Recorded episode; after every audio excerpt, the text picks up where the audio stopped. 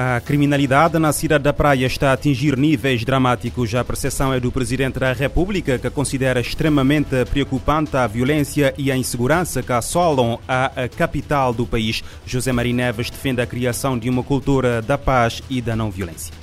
A criminalidade na, na cidade da Praia está a atingir níveis uh, uh, uh, dramáticos eh, a situação é extremamente preocupante e uh, o meu apelo, enquanto Presidente da República, é uh, no sentido de mobilizarmos todos os esforços do governo, da autarquia local, das empresas, das organizações não governamentais, das igrejas, para criarmos uma cultura da paz e de não violência.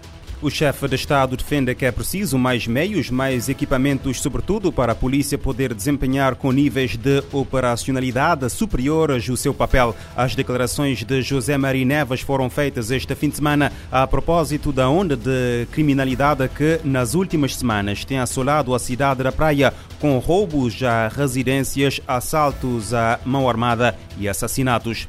O Departamento de Segurança norte-americano emitiu um alerta para os viajantes relativamente ao potencial aumento da criminalidade em Cabo Verde durante as festas de Natal e fim de ano. O alerta foi emitido na sexta-feira. A autoridade norte-americana refere que durante essa altura ataques aleatórios e atividades criminosas ocorrem em locais públicos, eh, estejam eh, cheios ou não, como parques, praias, mercados, clubes, restaurantes, centrais de transportes, escolas, entre outros espaços ou áreas frequentadas eh, por turistas e moradores locais. Além disso, informam que geralmente os meliantes têm as eh, casas eh, desocupadas como alvos, mesmo durante o dia. Nesse contexto, aconselham os viajantes a estarem vigilantes, sejam espaços lotados ou não, de dia e de noite. Igualmente, aconselham os visitantes a reverem os seus planos de segurança e proteção, incluindo planos para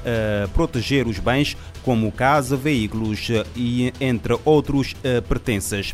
No Brasil, o Ministério Público Federal denunciou à Justiça um cidadão nigeriano de, 36, de 33 anos de idade pelos crimes de tráfico internacional de drogas e organização criminosa. O indivíduo foi preso pela Polícia Federal a 24 de novembro ao desembarcar no aeroporto de Guarulhos, em São Paulo, durante a Operação Maputo. O nigeriano é acusado de ter sido responsável eh, por uma eh, carga de quase 5 toneladas de cocaína cocaína apreendida no Porto do Rio a 5 de outubro de 2021. De acordo com a denúncia do Ministério Público Federal, a carga está avaliada em 92,8 milhões de dólares. Foi a maior carga de cocaína apreendida no estado do Rio já registrada e uma das maiores já feitas no país. Segundo as investigações, o destino da droga era o porto de Maputo, em Moçambique. A cocaína estava escondida em 208 caixas de sabão em em pó. Em depoimento à Polícia Federal, o nigeriano confessou que colocou a cocaína nas embalagens de sabão em pó e em seguida as transportou até a cidade do Rio. O nigeriano disse ainda eh, que tentou parar de trabalhar para o tráfico, mas que foi ameaçado pelo grupo criminoso.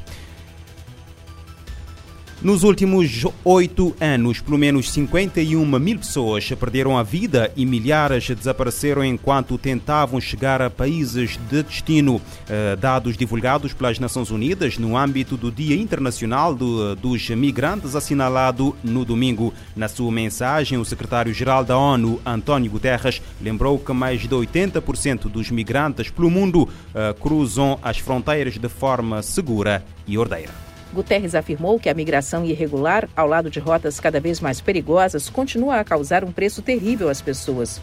E muitas das mortes ocorrem com o envolvimento de traficantes de seres humanos.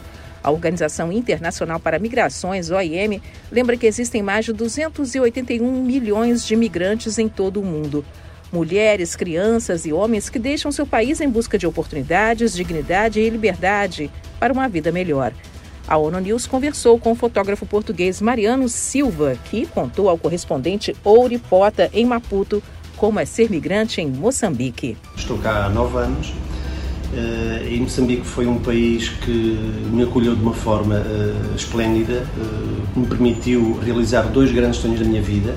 Um que era ser membro de uma família, a minha própria família, portanto, casado com uma mulher moçambicana linda, tenho dois filhos maravilhosos. e também o outro sonho que eu tinha era ser fotógrafo profissional, portanto, este país também me deu essa oportunidade, coisa que eu não conseguiria em nenhum outro lugar. Para o secretário-geral da ONU, Antônio Guterres, a migração é um potente motor do crescimento econômico, do dinamismo e entendimento. Ele lembra que os direitos dos migrantes são direitos humanos e devem ser respeitados sem discriminação. Já o chefe da OIM, Antônio Vitorino, alerta sobre o perigo de se fazer dos migrantes uma espécie de bode expiatório.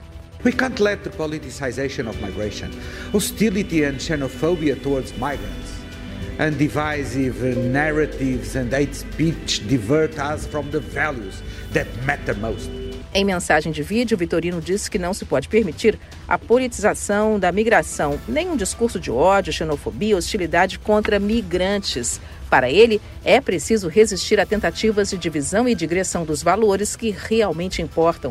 Para o secretário-geral da ONU, é preciso também fazer todo o possível para evitar a perda de vidas, como uma obrigação humanitária e legal. E que os países têm que oferecer operações de busca, salvamento e cuidados médicos para os que correm risco de morte. O líder das Nações Unidas acredita que não existe uma crise de migração no mundo, mas sim uma crise de solidariedade. Da ONU News em Nova York, Mônica Grayley com mais de 281 milhões de pessoas que vivem fora dos seus países de origem, a ONU pede solidariedade e respeito aos direitos humanos. Europa e América do Norte devem sofrer mais danos pela poluição do ar. O alerta consta de um novo relatório da Convenção do Ar da Comissão Econômica das Nações Unidas para a Europa. O documento refere que, sem medidas reforçadas, a saúde, ecossistemas, produção de alimentos e clima serão impactados. Os países da Europa e da América do Norte devem sofrer danos de longo prazo da poluição do ar para a saúde humana, ecossistemas e agricultura, um quadro que agrava a mudança climática. Os dados são de um novo relatório da Convenção do Ar da Comissão Econômica das Nações Unidas para a Europa, a. O monitoramento confirma que as ações de redução de emissões resultaram em concentrações mais baixas para a maioria dos poluentes. Os ecossistemas aquáticos e terrestres sinalizaram alguma recuperação da acidificação desde a década de 90. No entanto, ainda existem riscos causados pela disposição de nitrogênio em mais de 50% dos ecossistemas da Europa. Em 2015, o relatório constatou que mais de 90% da população da região europeia estava exposta a níveis de partículas finas que excedem as diretrizes da Organização Mundial de Saúde, com consequências terríveis, dentre elas doenças respiratórias e cardiovasculares, câncer e mortes prematuras. Em 2021, 96% da população urbana da União Europeia foi exposta à poluição por partículas finas acima do nível recomendado pela OMS. Da ONU News em Nova York, Mara Lopes. Além dos, risco, eh, dos riscos à saúde, o excesso de emissões também impacta na agricultura. Em 2015, cerca de 23,8 milhões de toneladas de trigo podem ter sido perdidas devido à poluição. O volume é maior que a produção anual da Ucrânia, de 21,8 milhões de toneladas.